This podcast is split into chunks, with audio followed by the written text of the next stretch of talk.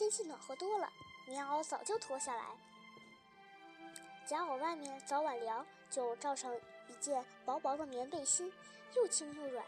我穿着新布鞋，前面打了一块皮头。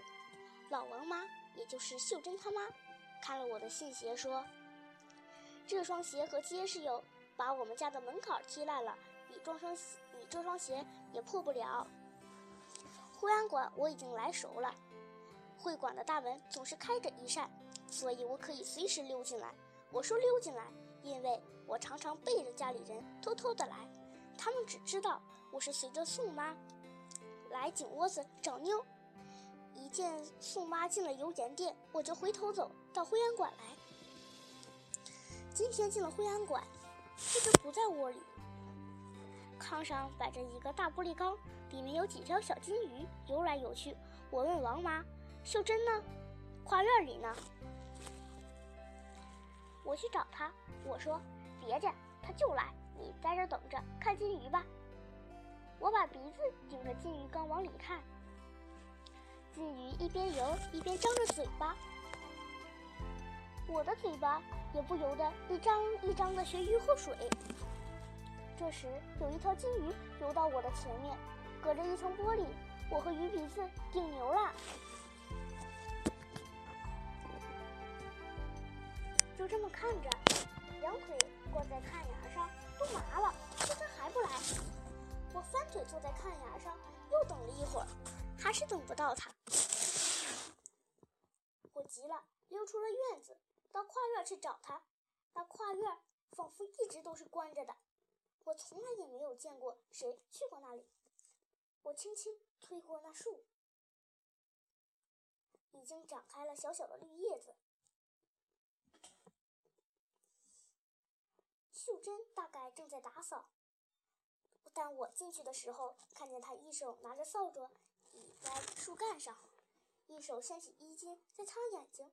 我走到她跟前，抬起头看着她，她也许看见我了，但是没理我。忽然。她背转过身子去，扶着树干哭了起来。她说：“小桂子，小桂子，你怎么不要妈了呢？那声音多么委屈，多么可怜啊！”接着他又哭着说：“我不不带你，你怎么认得到？远着呢。”我想起妈妈曾说过，我们是从很远很远的家乡来的，那是个岛，四面都是水。我们坐了轮船，又坐了大火车，才到这个北京来。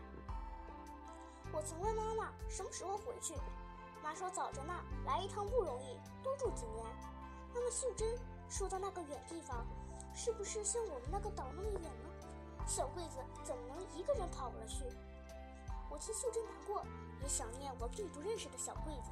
我的眼泪掉下来了，在模模糊糊的泪光里，我仿佛看见那骑着金鱼的大娃娃是什么也没穿呢。我含着眼泪。大大的抽了一口气，我揪了揪秀珍的裤腿，叫她秀珍，她停止了哭声，搂着我，把头埋在我的胸前，擦来擦去，用我软软绵绵的背心擦干了她的泪，然后她扬起脸看了看，笑了。我伸出手去拭她有点杂乱的刘海，不由得说：“我喜欢你，秀珍。”秀珍没有说什么，吸溜着鼻涕站了起来。天气暖和了，她也不穿薄腿棉裤了，现在穿的是一条肥肥的散腿裤。他的腿很瘦吗？怎么风一吹，那裤子显得那么晃的？他浑身都瘦。刚才蹲下来伏在我胸前时，我看到他的那块脊背平板似的。秀珍拉着我的手说：“屋里去，帮着收拾收拾。”小花院里只有这么两间小房，门一推，吱扭扭的一串响，那声音不好听，好像有一根刺扎在人心上。太阳照进这阴暗的屋里，怪凉的。屋里整整齐齐地摆着书桌、椅子、书架，满是灰土。我心想，应该叫我们宋妈过来掸掸，保准扬起满屋子的灰。爸爸常对妈说：“为什么宋妈不用湿布擦，竟大胆一震。过一会儿，灰尘不是还会落下来？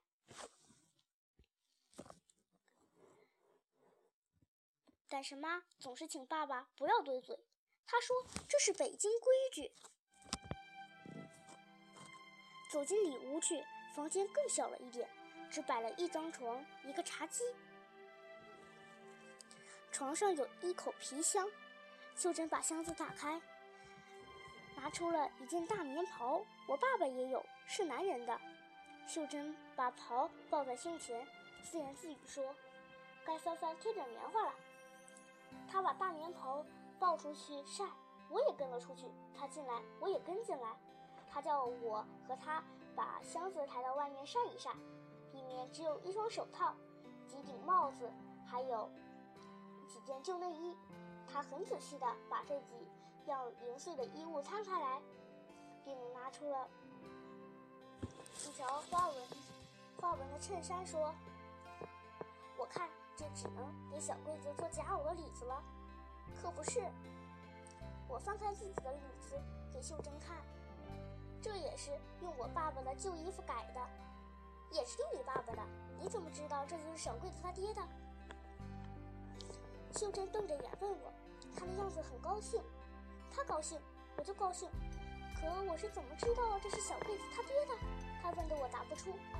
他还是逗着我的下巴问：“说呀。”我猜的。那么，我又低声问他：“我管小桂子他爹叫什么？叫叔叔呀。”我已经有叔叔了，叔叔还嫌多，叫他思康叔叔好了。他排行第三，叫他三叔也行。思康三叔，我嘴里念着。他几点就回家？他呀！秀珍突然站了起来。快了，走了有个把月了。秀珍擦了擦擦鼻子上的汗，英子给我打盆水，会不会？屋里要擦擦。我连忙说会会。我打了一盆水，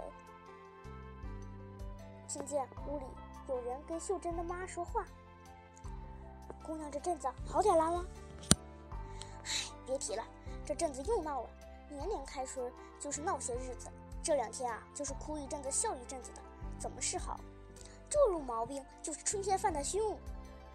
我端了盆水，连晃带洒，泼了我一身，到跨院里也就剩的不多了。不知从哪飘来了炒菜香，我一闻着这味儿，就想起了一件事，便对秀珍说：“我要回家了。”秀珍没听见，只管在抽屉里翻东西。